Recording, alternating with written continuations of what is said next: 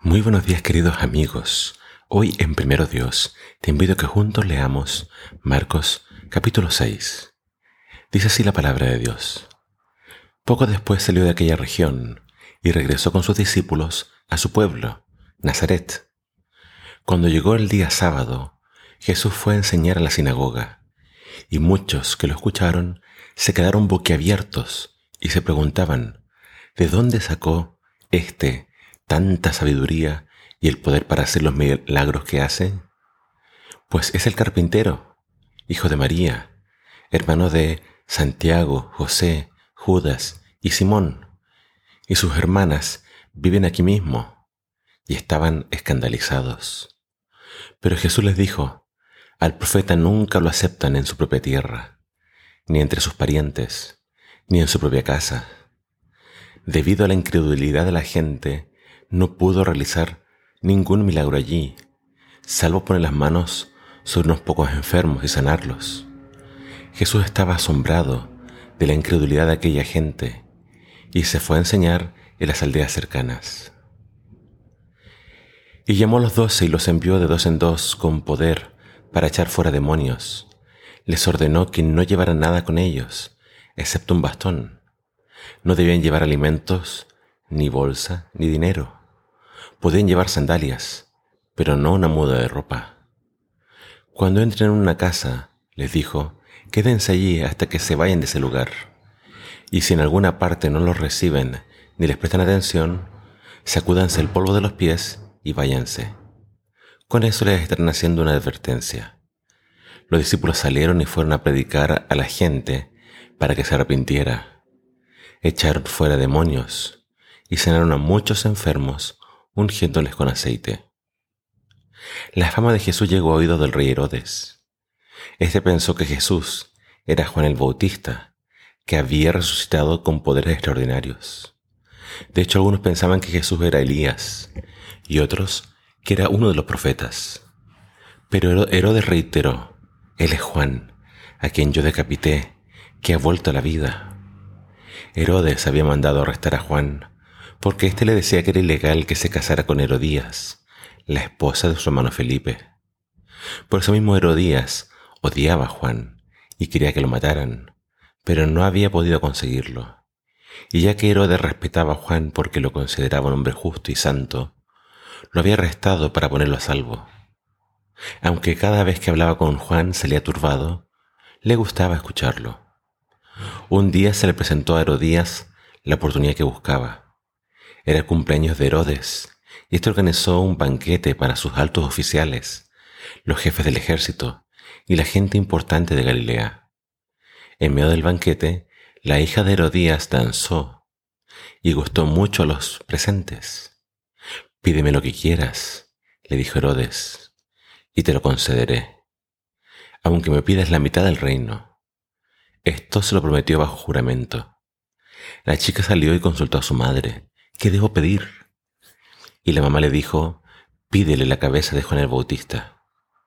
La chica fue corriendo de inmediato donde estaba el rey y le dijo, quiero que me des ahora mismo en una bandeja la cabeza de Juan el Bautista.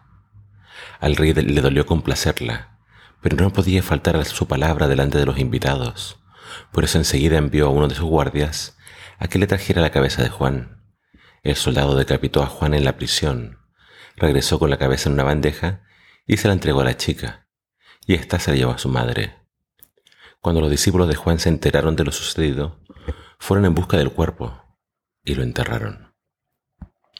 Es interesante que el capítulo de hoy comienza con esta declaración de Jesús, de que no hay profeta sino honra en su tierra. Y esto lo dijo a causa de que él estando en Nazaret, la gente se escandalizaba de él, porque nunca lo habían escuchado hablar así y se preguntaban, ¿de dónde saca este, esta sabiduría y estos milagros? Ellos lo vieron crecer.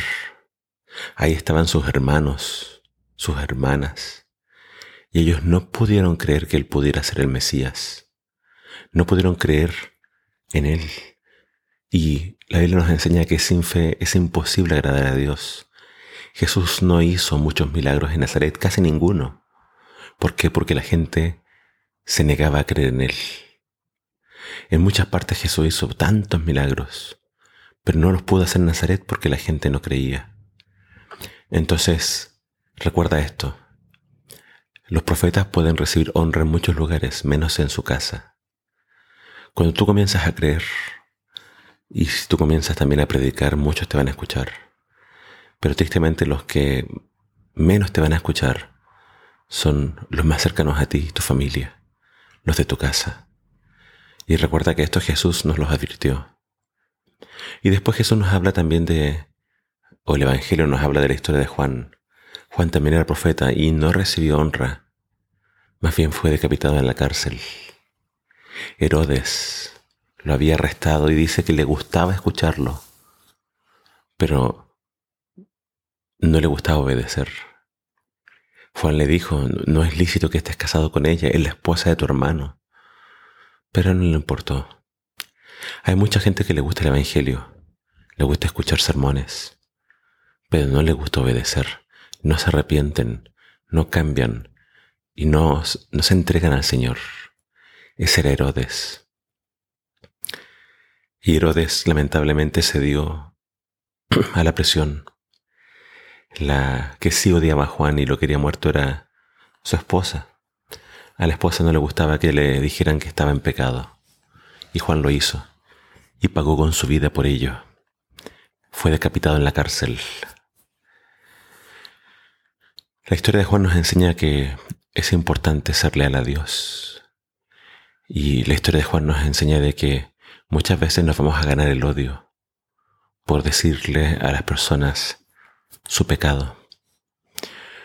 El Señor nos enseña a ser prudentes y a tener mucho cuidado, pero hay que cumplir con nuestra misión, hay que invitar a la gente a salvarse, a buscar al Señor, pero para ello deben arrepentirse.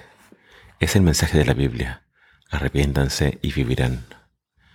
Que estas historias nos enseñen a, a ser prudentes, inteligentes a la hora de compartir el mensaje, para que la gente lo pueda aceptar y realmente se puede arrepentir y se puede salvar. Que el Señor te bendiga.